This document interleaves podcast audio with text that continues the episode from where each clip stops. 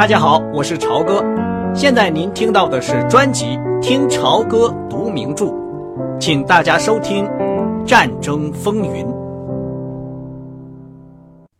科比在旅馆房间里待了一上午，听着收音机里关于入侵俄国的新闻广播和特别报道，心情越来越沉重。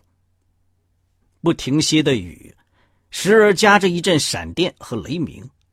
更加深了他的忧郁。他有很长时间在午饭之前已经不喝酒了，这天他却要了一瓶苏格兰威士忌。等劳伦斯兴冲冲的来找他时，他已喝了差不多有三分之一。弗莱德，今天早晨你可出了风头，我以为我们会有午饭吃，不料委员会却叫送来咖啡和夹肉面包，会又接着开了下去。不过有些事儿已经提出来了，你有时间吗？我就是在这里坐着，听哥伦比亚广播公司广播世界的末日。劳伦斯笑了起来，他不会有末日，我们会在 U 二三五方面打败德国，这是这场战争的关键。他们的工业基础比我们差远了，这个委员会当然要改变他的方法。手续现在简直麻烦的令人难以相信，比如说，现在进行的事务工作简直受不了。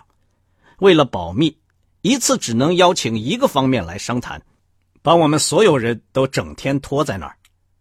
我们需要一个懂行的人作为事务工作与工业界之间的经常联系人，而且我们马上就需要。劳伦斯停顿了一下，又说：“刚才我们正好谈起你。”我，不行，谢谢。弗莱德，你是工程师出身，你懂得业务，你对理论的掌握也很充分，这就是需要的人才，而这种人不多。不幸的是，现在世界上没有更重要的职位了，这你明白。可是天哪，要我给谁工作，向谁汇报？上帝保佑，不要是那个国家标准局吧。这一点是公开的，为了保密起见，也许你就在海军里面弄个顾问的职位。凯勒赫上校是急切的想干这件事儿，我真觉得有点好笑。几年以前，费米带着这东西的全套设计到海军去，被他们像疯子那样赶了出来。海军把恩利克·费米赶了出来。怎么样，弗莱德，你干不干？停顿了一下。科比说：“我要在哪里任职？要在华盛顿。”科比沉默了很久，于是劳伦斯又说：“怎么到华盛顿去有困难吗？”我可没这么说。可是你要这些电磁铁制造出来，即使假定建议得到批准，钱拨了下来，那也要一年以后了。这个事儿可是必须立刻就干。你说怎么样？劳伦斯的脾气很急，这一点科比很了解。他把劳伦斯看作可能是最有才华的人。科比比这个获得诺贝尔奖金的人大几岁。他得到了博士学位之后，就放弃了科学前程，转向工业。大部分是由于他认识了劳伦斯和另外几个人，他们都比他年轻的多，有才华。他们使他感到自己落后了，泄气了。现在这样一个人鼓励他担任这样重要的一项任务，他是无法推却的。但愿不给我这个职位，科比说：“如果给了我，我会接受的。”太阳在旧金山升起的时候，昼夜的分界线已经绕着地球走了一半。对苏联的入侵已经过了半天，无数的人。已经被杀死，他们大部分是俄国人。苏联的空军已经损失了数百架飞机，也许不止一千架。灾难已经超过了正确的记录。在马雷岛海军船务的军官俱乐部里，一张靠窗的、洒满阳光的桌子上，几个潜艇的艇长正在吃着火腿蛋，谈论着的苏联的入侵。对入侵的结果没有什么争辩，大家都同意苏联要垮台了。有的说红军能支持六个星期，有的预言三个星期或者十天就会结束。这些年轻的职业军官并不是头脑狭窄或者抱有成见的人，他们的这种看法，在美国的武装部队里从上到下比比皆是。红军在芬兰的恶劣表现，已经证实，那种认为共产主义以及斯大林的流血清洗。已经把俄国变成一个没有军事力量的国家的判断。一九四一年六月，美国的作战计划处在估计世界战略形势时，根本就没有考虑苏联。这些马雷岛上的潜艇军官，在早餐桌上太平无事的议论起地球另一边正在进行的大屠杀，不过表明整个军方对此的看法而已。讨论的主要题目是日本人现在会不会进攻？如果进攻，进攻什么地方？这几位少校军官倾向于这样的意见：既然总统还在执行让他们越来越多的购买石油和废铁的自杀政策，日本人也许不会来。但是乌贼号的艇长布朗奇胡班一开口，这种一致的意见就立刻垮台了。舰队里没有一个艇长比胡班更有威望了。他在班里的崇高地位，他摆资格的冷淡态度，他玩的一手好桥牌，他打七十点高尔夫球的几下子击球，他喝酒的能耐，他的漂亮的老婆，他自己上得了杂志封面的漂亮的仪表，这一切加起来，形成了一个使人难以置信的迷人的外表。然而，他的外表还有行动做后盾。在他的指挥下，乌贼号在轮机和炮术方面得到了三个优秀。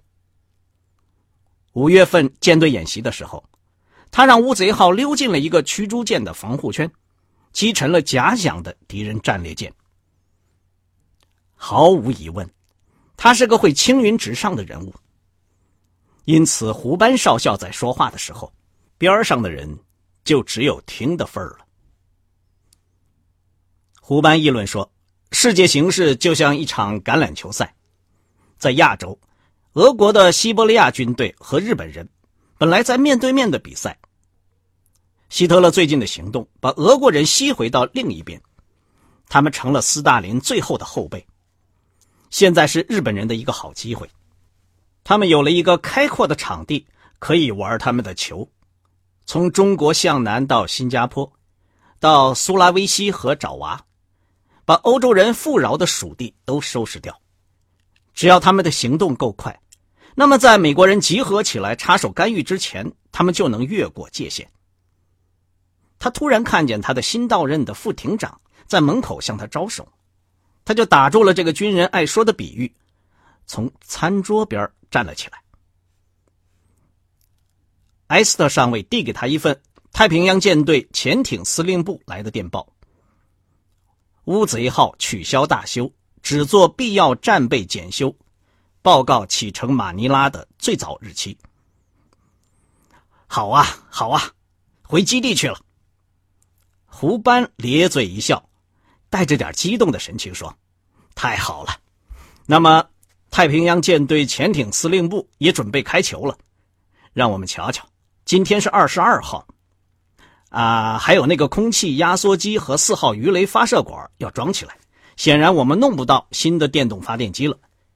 这件事要等我们到马尼拉才能得到命令。就这样吧。他把电报纸按在墙上，用铅笔清楚的写道：“二十四日七时启程。”然后递给艾斯特，作为军情优先电报发出。我们还来得及吗，长官？给船务的上校打个报告，他会把我们弄走的。是长官。我们现在还少一个军官，博罗蒂少尉要在医院里待两个星期。妈的，我怎么把这忘了？那么我们就四个军官走，挨个值班，直到珍珠港，从那里的司令部里设法再找一个少尉。厅长。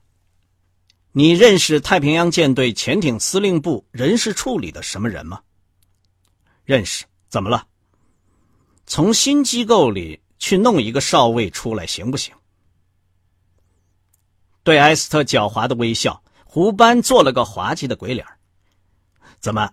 你脑子里有什么人吗？有那么个少尉，跟我一起从 S 四十五号调出来的，现在在另一艘潜艇上，试航已经整整两个月了。是个好军官吗？这个。倒霉的，他是个代理的耗子，是个很懒散的家伙。那我们要他做什么？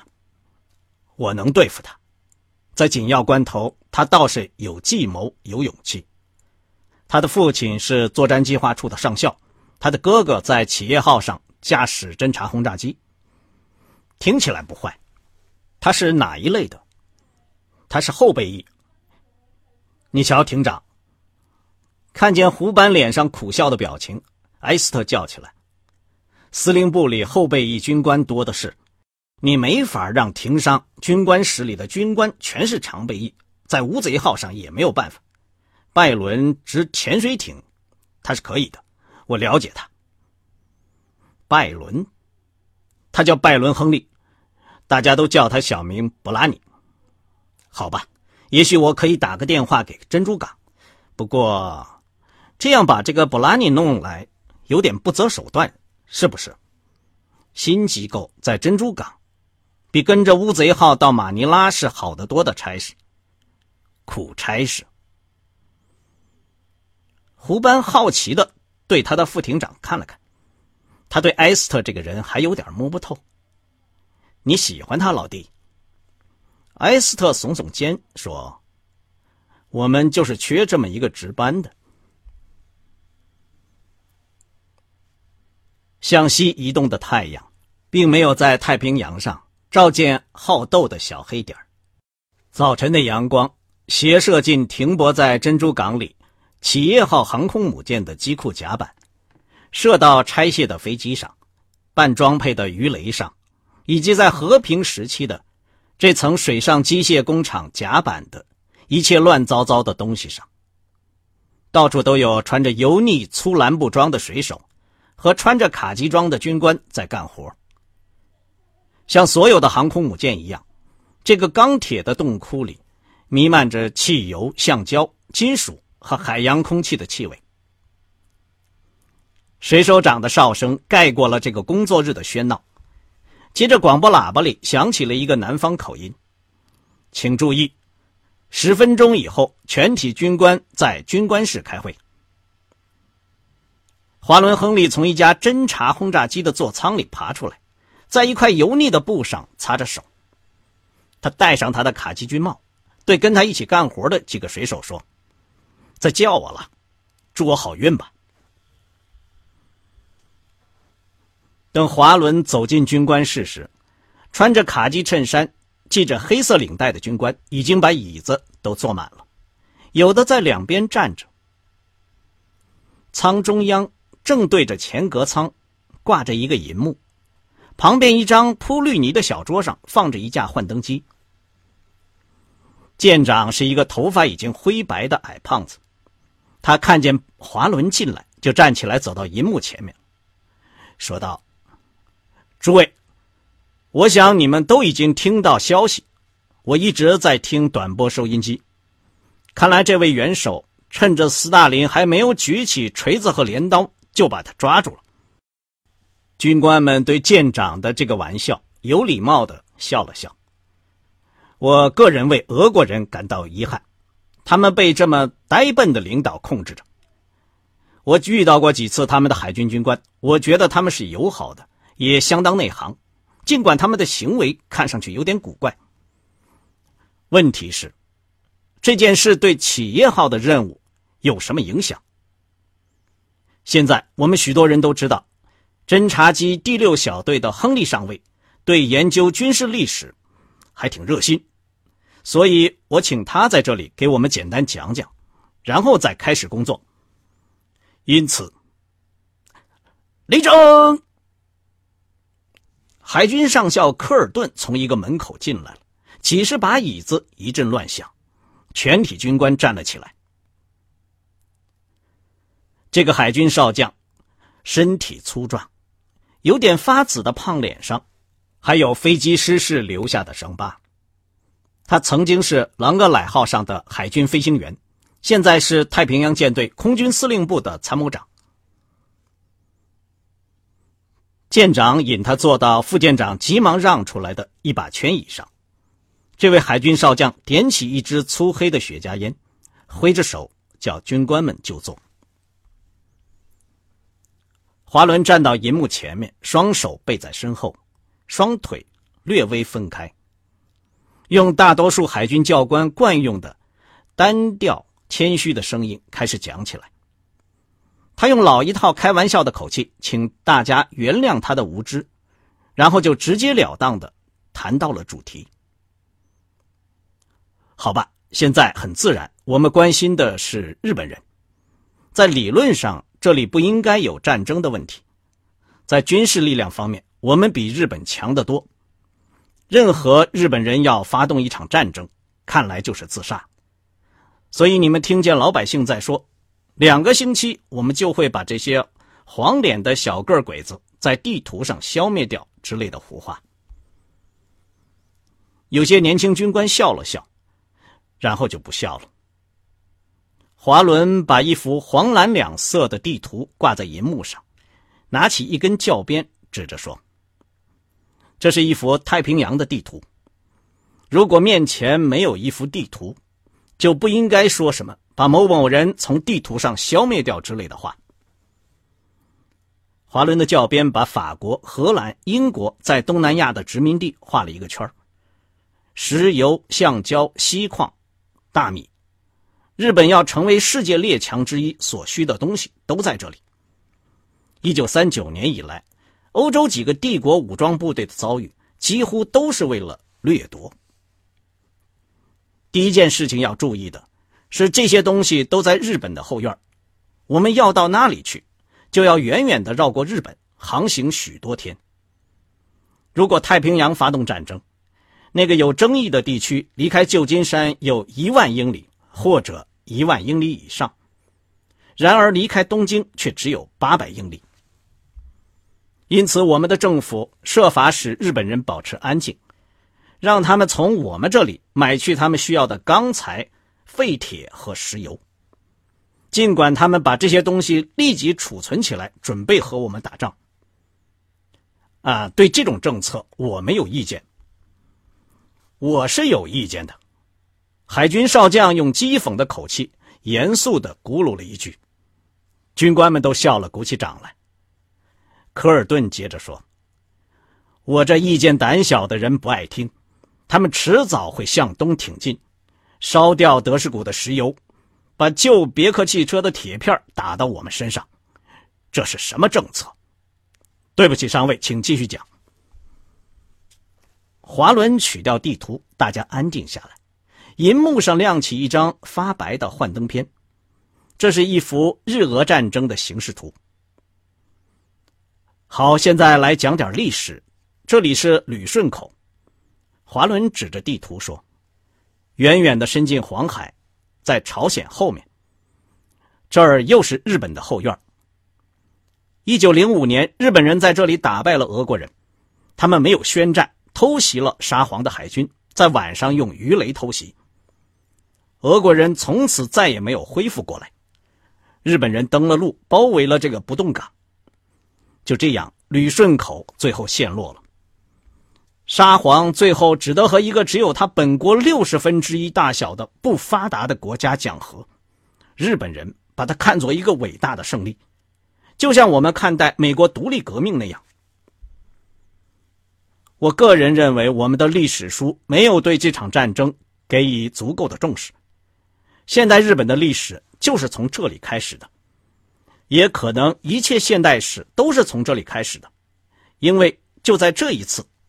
有色人种打了白种人，而且把白种人打败了。在一个角落靠近餐具柜子的地方，军官室的服务员们，一些穿白衣服的菲律宾人或者黑人都站在那里。只要讲题不是保密的，他们也有权旁听军官的课程。这时，军官室突然静下来，人们的眼光都转向他们。那些菲律宾人脸上毫无表情，黑人们的表情则像谜一样各式各样。几个年轻的在酸溜溜的笑着。这个尴尬局面有点出乎华伦的意外。司务长的助手们在场，对他说来是想当然的，不会去注意。他摆脱了窘态，继续讲下去。